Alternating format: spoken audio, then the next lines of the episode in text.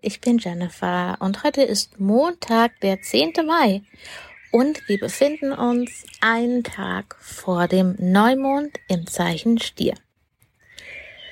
Aber erstmal, bevor wir zu dem Neumond kommen, möchte ich dich fragen, wie es dir geht und ob du die Zeit am Wochenende oder vielleicht auch heute genutzt hast, um zurückzublicken um dir nochmal anzuschauen, was du im letzten Mondzyklus gemacht hast, geschafft hast, was dich bewegt hat, welche Themen aufgekommen sind und was du davon mitnehmen möchtest, also weiterführen möchtest und was du auch loslassen willst.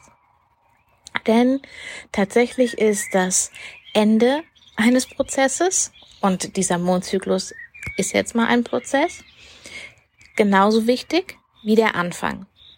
Falls du dir also jetzt noch keine Zeit genommen hast, um diesen Rückblick zu machen, ist es nicht schlimm. Du kannst es ja immer noch machen. Der Neumond ist erst morgen, also am Dienstag um 8.59 Uhr abends. Also hast du morgen noch den ganzen Tag Zeit, um ein paar lose Enden auch abzuschließen, so kleine Aufgaben, die du vielleicht anfangen wolltest oder, aber ich meine jetzt wirklich so kleine Aufgaben, äh, keine großen Projekte, sondern einfach noch so paar lose Enden, die du da noch hast, die du noch abhaken kannst und dann kannst du dich mit dem Neumond wieder ausrichten und ich weiß nicht, ob du unbedingt was Neues anfangen wirst. Du kannst es. Aber vielleicht wirst du auch den Impuls vom letzten Mond, äh, Neumond, der ja im Zeichen Widder war, mit dieser Anfangsinitiationsenergie, vielleicht wirst du den ja weiterführen. Und weiterführen heißt an der Stelle nicht, dass es keine Änderungen im Prozess geben kann oder wahrscheinlich sogar schon gegeben hat, denn Veränderungen sind ein Teil von jedem Prozess. Und ja, es ist gut, am Prozess dran zu bleiben, weiterhin Schritt für Schritt zu gehen. Und andererseits ist es auch wichtig, innerhalb von dem Prozess flexibel zu sein. Nicht davon auszugehen, dass alles ganz genau so kommt und funktioniert, wie es geplant wurde. Ähm, ich bin jetzt auch kein Gegner von Plänen. Pläne sind gut, aber nur, wenn man sie als größere ähm, Leitlinie nimmt und nicht als in Stein gemeißelte Fahrbahn, sondern wenn du in der Lage bist, innerhalb von deinem Prozess, von deinem Plan auch mal was auszuprobieren, neue Dinge einzubeziehen, Dinge zu überdenken und ähm, eben das auch anzupassen. Das schützt dich auch vor so mancher Frustration, wenn es eben nicht so geht oder so ist, wie du es dir gedacht hast. Sondern du denkst ja, okay, neue Umstände, dann neue Idee. Und dann kann es auch eine Riesenchance sein. Warum sage ich das mit der Flexibilität? Weil, obwohl der Neumond im Zeichen Stier ist, haben wir ja zwei Drittel der Zeit von Sonne im Zeichen Stier schon hinter uns. Das heißt, ganz viel äh, Zeit wird eben auch Sonne in Zwillinge sein. Plus wir haben Merkur in Zwillinge und Venus in Zwillinge.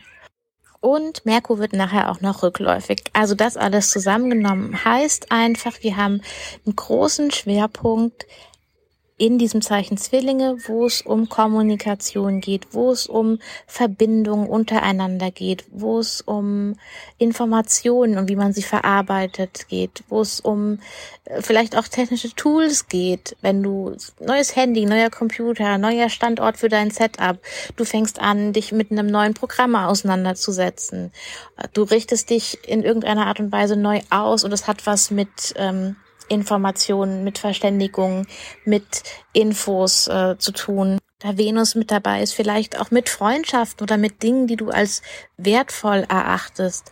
Und ganz wichtig ist bei der ganzen Sache auch die Frage, was macht dir Spaß? Wo ist Leichtigkeit, Freude, Neugier? Worauf bist du neugierig? Was würdest du gern mal ausprobieren? Wo würdest du gern mal reinschnuppern? Das sind alles, das ist so ein, so ein Grundgefühl, was dir in diesem Mondzyklus total weiterhelfen kann. Auch innerhalb deines bestehenden ähm, Prozesses oder Projektes, was auch immer das dann ist. Es gibt noch einen Faktor, der diesen Mondzyklus so sehr beeinflussen wird. Und zwar auf eine positive Art und Weise. So sehr, dass es sich energetisch ganz anders anfühlen wird. Und das ist der Wechsel von einem langsamen Planeten, nämlich Jupiter, der aus dem Zeichen Wassermann ins Zeichen Fische kommt. So, was heißt das jetzt? Also die letzten zwei Jahre war Jupiter erstens in den Zeichen von Saturn und zweitens war Saturn auch dort. Also sie waren co-präsent, die beiden, zur gleichen Zeit, am gleichen Ort. Und du kannst dir das vorstellen, ähm, dass Jupiter und Saturn ein Gegensatzpaar sind. Jupiter ist warm und feucht und Saturn ist kalt und trocken. Und warm und feucht, das sind optimale Bedingungen für Leben und Wachstum. Und kalt und trocken sind optimale Bedingungen, um Dinge absterben zu lassen, loszulassen, zu minimieren. Okay. Daraus können wir ziehen, dass es jetzt für alles, was mit Jupiter, also mit dieser Expansion, mit der Erweiterung, mit Wachstum zu tun hat, eine schlechte Zeit war in den letzten beiden Jahren, weil es eben einfach gar nicht das Milieu war. Wassermann hat zwar eine andere Qualität als Steinbock, ist aber trotzdem eher starr und hat diese intellektuelle Distanziertheit und Jupiters Zeichen sind flexible Zeichen, also einmal Schütze als ähm, nach außen gerichtetes Zeichen, ein Feuerzeichen, wo es darum geht, eben Visionen zu teilen und Dinge in die Welt rauszugeben. Und Fische ist ein nach innen gerichtetes, mitfühlendes Wasserzeichen. Und das ist also eine völlig andere Qualität. Wasserzeichen für einen Planeten wie Jupiter. Super Bedingung für Wachstum. Und besonders äh, ist es für uns leichter, unsere eigene, die, unsere Verbindung mit unserem Herzen wieder zu finden. Wir waren jetzt alle sehr in dem intellektuellen, was ist der Plan, wie sollte es sein, wie sieht die ideale Welt aus? Und das ist natürlich wichtig, aber es liegt auch eine gewisse, ja, diese Distanz. Es ist einfach keine emotionale Verbundenheit. Es geht nicht so sehr darum, hey, wie geht's dir? Wie fühlst du dich? Wie fühle ich mich? Was ist da jetzt wichtig? Sondern es geht vielmehr um so ein größeres Grundkonzept, was in gewissen Dingen keine Rücksicht auf diese, diese emotionale Komponente nehmen kann. Und deswegen ist es, glaube ich, sehr hilfreich, dass wir diesen Jupiter-Transit jetzt haben. Und zwar erstmal bis Ende Juli. Dann wechselt Jupiter wieder zurück ins Zeichen Wassermann. Und je nachdem, in welches Haus, also in welchen Lebensbereich in deinem Horoskop das Feld werden natürlich auch verschiedene Themen aktiviert. Also wenn du jetzt zum Beispiel Fische dein sechstes Haus ist, dann geht's um die Themen Gesundheit, aber auch dein tägliches Arbeiten, deine Routinen. Wenn es dein zehntes Haus ist, dann ähm, geht's ums Thema Arbeit und das, was du in die Welt rausgibst. Wenn es ins zweite Haus fällt, geht's ums Thema Finanzen, ins siebte Haus, Beziehung, so als Beispiele. So, das sind so die Haupteinflussfaktoren für diesen Mondzyklus. Einen habe ich ausgelassen und das ist die ähm, Mondfinsternis zum Vollmond. Aber da werde ich dann, ähm, wenn es soweit ist, drauf eingehen. Okay, also ich fasse nochmal zusammen. Wenn du bisher noch nicht zurückgeblickt hast auf den letzten Mondzyklus, dann nimm dir dafür noch die Zeit. Es ist wichtig, dass du nochmal schaust, was alles passiert ist, was du gemacht hast, was du auch alles geschafft hast und das auch mal voll anerkennst und die Dinge dir bewusst machst, die gut gelaufen sind, die du weitermachen möchtest und die Dinge, die du loslassen willst. Für den neuen Mondzyklus im Zeichen Stier ist es wichtig, dass du dich daran orientierst, woran du Freude hast, Spaß hast, Leichtigkeit fühlst, dass du neugierig bist und bereit bist, neue Dinge auszuprobieren und deinen Weg, den du dir ausgedacht hast, anzupassen. Und dieser Mondzyklus hat, ist der Beginn einer Zeit, in der du dich wieder stärker mit dir selber verbinden kannst. Und einer Zeit, in der Mitgefühl ein großer Wert ist. Was bietet sich noch an zum Neumond im Stier? Einmal ganz viel im Hier und Jetzt sein üben. Also es kann einfach sein, dass du dir die Zeit dafür nimmst, auch mal zu sein, draußen zu sein, in der Natur zu sein, im Garten zu sein, direkt was anzupflanzen. Also wenn es einen Neumond gibt zum Thema etwas tatsächlich einpflanzen, dann ist es ganz bestimmt der Stierneumond.